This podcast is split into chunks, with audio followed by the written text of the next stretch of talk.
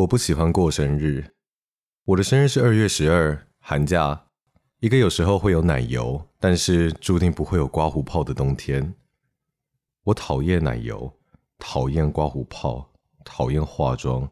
我讨厌任何会让我需要洗脸或者是换衣服的无聊举动，特别是在一所每天要待九点五个小时的学校。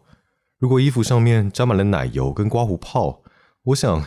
没有人可以度过一个开心的校园生活吧？我不是一个喜欢回家的人，我对生活未来的目标很迷茫。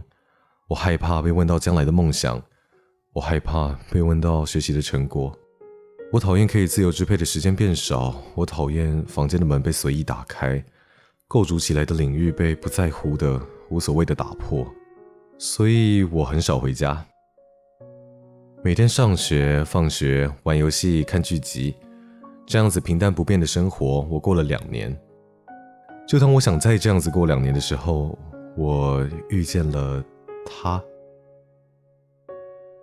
一个穿着凉鞋、学着火影忍者、身材瘦小但是却助人心切，以及在交谈中呢时不时会蹦出两句 punch line 哦，让人不禁怀疑这个人的脑回路究竟是用什么构成的。但是。也就是这样一个古灵精怪的女孩，却让我陷入其中。一段感情的开始总是不太容易，对于一个长期足不出户的宅男而言，口袋里是掏不出几家好餐厅跟好景点的，也会因为自卑跟害羞的心情，让很多话说不出口，很多事情不敢去做。我从交往开始到牵手，好像就花了一个月。对于不主动的我，他总是给予我鼓励。对于想不到约会的景点，他也经常跟我说：“去你想去的地方就好。”一开始听到这句话，除了感动之外，我脑袋中也会想着：“那你要跟我去召唤峡谷吗？”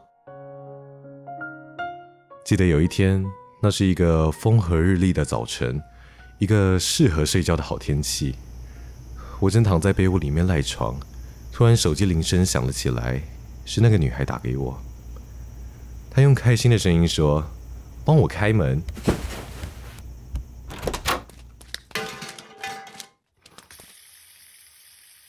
说实话，我当时真的吓傻了。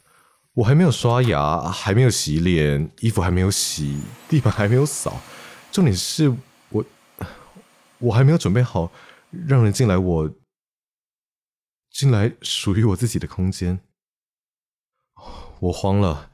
我我告诉他等我等我整理等我盥洗等我，唉，面对这样的我，他只说了一句话：“让女生等很没有男子气概。”我我放弃了，我把门打开了，把我独自一人的糜烂、独自一人的孤独，还有生活的痕迹，全部呈现在他眼前。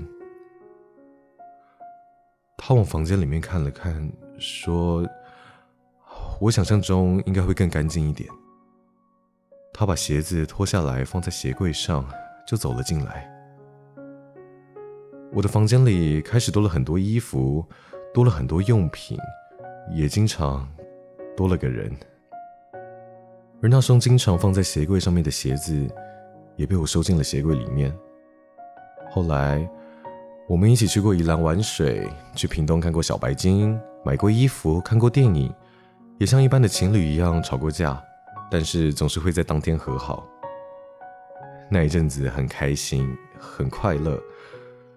唯一令我好奇的是，我的家人们开始将我不常回家的原因牵扯到这个女孩身上，像是奶奶会说：“哎呀，你交了女朋友还是要回家。”或者是我父亲会说：“你不要在外面过得很快乐，就忘记回家。”哎，我总觉得对人类来说，要记住一个新的事情，远比记住一件旧的事情来的容易许多。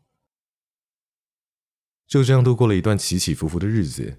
时间来到了二月初，有许多同学早就回老家陪家人一起度假了，我则是在租屋处里面享受属于自己的最后的假期。